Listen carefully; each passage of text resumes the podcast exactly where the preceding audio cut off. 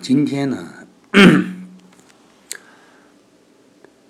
所有的失去都并非一蹴而就。一位经理对我诉苦，说在昨天刚刚失去了多年的秘书，莫名其妙的就辞职了，没有任何预兆，真奇怪。这些年没少过他一分钱，也很少骂他，怎么就突然不做了呢？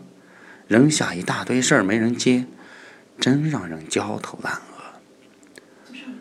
说来也巧，过了几天，我与那秘书有事约见。原来啊，他去了别的公司。我问了问新公司的职位和待遇，并没有很大的改善，难免好奇。一般来说，同等条件下做生不如做熟。那么，到底为什么会离开原来的公司呢？他想了想，摇了摇头说：“其实啊，没有什么大的原因，都是小事。他做他的秘书第一年，因为给他出去买饮料，被小偷划了包，家门钥匙和钱包都丢了。他强忍焦虑赶回去给他送饮料。他知道此事以后，哦了一声，并没有多问，照常加班工作到下半夜才结束。”他凌晨到家，找不到修锁人，只得在门外蹲了半宿。天亮了，才跟邻居借了钱，找人撬开门。他的奶奶去世，得知消息的那一天，他在陪老板跟外商谈判。他不敢影响工作，只好在午饭时躲在休息室的角落里偷偷哭。他还是看见了，问清楚原委以后，说节哀。拍拍他的肩膀，然后让让他帮他把合同取来。他去某大学演讲，主办方拿来盒饭，他正巧去工作，回来发现饭菜都没了。他一脸茫然的说：“哦，我忘记你没吃过了，让人都扔了。”他病了，在家里躺着。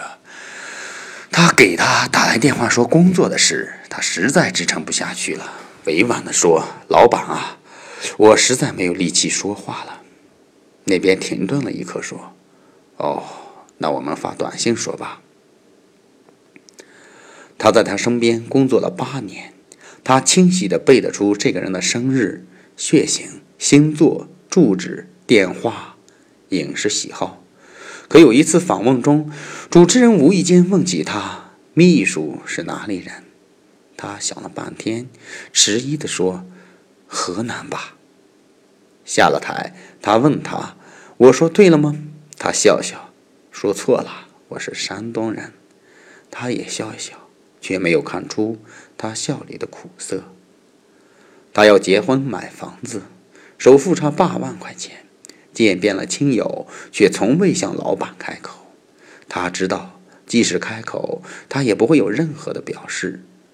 他认为他只是他秘书而已，尽管他为他工作的时间和精力，甚至曾经超过了为他的男友和家人。工作就算没有感情，但亦有人情，需要起码的维系。人与人之间如果隔了一百步，我辛苦走了九十九步，对方却连一步也不愿意走，我也会放弃走出那最后的一步。不如花些心思，重新找一个愿意走五十步的人再合作。人情不是维系关系的唯一准则，然而却一定会影响结果的准则之一。一句问候，一份守信，一次探望，一次站在对方立场的着想，反映的是珍惜与体谅。大事体现工作能力与工作资历，点点滴滴的小事才是长久合作的坚实基石。一对情侣，男生与女女生在一起三年，却在第四个年头分了手。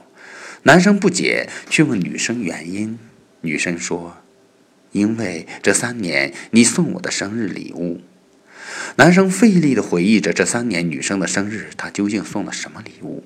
第一年，他过生日，他送了她一块手表。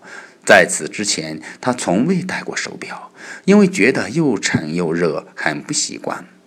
他送了，他不好拒绝，只能收下，但从未戴过。第二年，他送了他一只钱包，高兴地对他说：“你看，是国际名牌的钱包，我上次出差去香港特意买的，你很喜欢吧？”他笑了笑，没有告诉他，这只钱包是去年自己帮另外一个朋友选来送他的生日礼物，连缎带的颜色都没有变，只有他不知道而已。第三年他的生日，朋友们欢聚一堂，有人送他最爱吃的糖果，有人送他心仪很久的玩偶，有人送了八音盒，里面是他最常听的钢琴曲，他则送来一束鲜花。他说谢谢，然后收下。他没有说出口的是，彼时他已经陪伴了他三年，他却完全不知道他对花粉严重过敏。他说：“你看，三个生日已经足够证明很多东西。手表代表你对我不了解，钱包代表你对我不真诚，鲜花则代表你对我不关心。这三点难道还无法构成分手的理由吗？”男生张口结舌，无言以对。我家楼下有一间小花店，店主大约是很浪漫的年轻人。刚开业的时候，在店门外摆了一个很大的花瓶，还有一块纸牌子，上面写了一段话：“予人玫瑰，只留余香。如果你今天心情很好，经过这里时，可以免费带走一朵玫瑰。在花瓶里插满了大朵的玫瑰，新鲜欲滴，漂亮极了。”过了几天，我再经过那里时，却发现玫瑰少了很多，而且只剩下稀稀拉拉的几朵，半开不开的，看起来破败的可怜。我忍不住去问主店主原因。那个帅气阳光的小男孩一脸的沮丧。摆了几天花，每次放出去不一会儿，所有的花都不见了。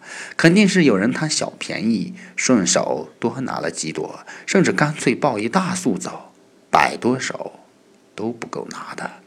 再过几天，我经过那里时，发现免费的花瓶儿已经没有了，门外的纸板上也换了画，冰冷冷的一板一眼：“玫瑰二十元一束，不议价。”我们从未在意过生活中那些微小的伤害和疏忽，以为芝麻绿豆无伤大雅。然而千里之敌，毁于蚁穴。正是那些积郁成怨、积怨成伤，才会最终导致走到分崩离析的那一天。情感坚固如铁，情感也如履薄冰。在每一段关系中，我们自以为心中有底，其实却如盲人骑瞎马，夜半临深池，九十九步都安然无恙。殊不知，潜藏的危险已越来越近，下一步就可能彻底崩盘。积累在天长日久，结束却可能在一念之间。生活总归仁慈，留下一手复活赛的可能。近日听说前文中那对分手的情侣又有新的发展。男生重新开始追求女生，这一次他改变风格，先去女生闺蜜圈子里打听女生的喜好，每天早上给女生送去她最爱吃的小笼包当早点，下班去女生她最喜欢的文艺片儿，不再像以前一样只看自己喜欢看的武打片儿。女生过生日时，他亲手给女生做了一只发卡，配的是她头发的颜色。我们问女生是否重新动心。重新动心，他笑得很甜蜜，说还要时间和考验，但对方却已经开始学会如何与他人用心相处，这是很好的事情。有心人卷土重来，日积月累，结局未必没有惊喜，只是在这些加倍付出的过程中，才明白所有的失去，并非一蹴而就，所有的得到。也并非一日之功，细节决定结果，细节决说明珍惜，细节已成就每一份天长地久。若害怕失去，就不要轻慢每一个细微之处。爱，成于细微；亦，失于细微。摘自《一切都是最好的安排》，灰姑娘著。人民日报微信版编辑齐思慧。这里由王朝辉为大家在喜马拉雅朗诵，谢谢大家。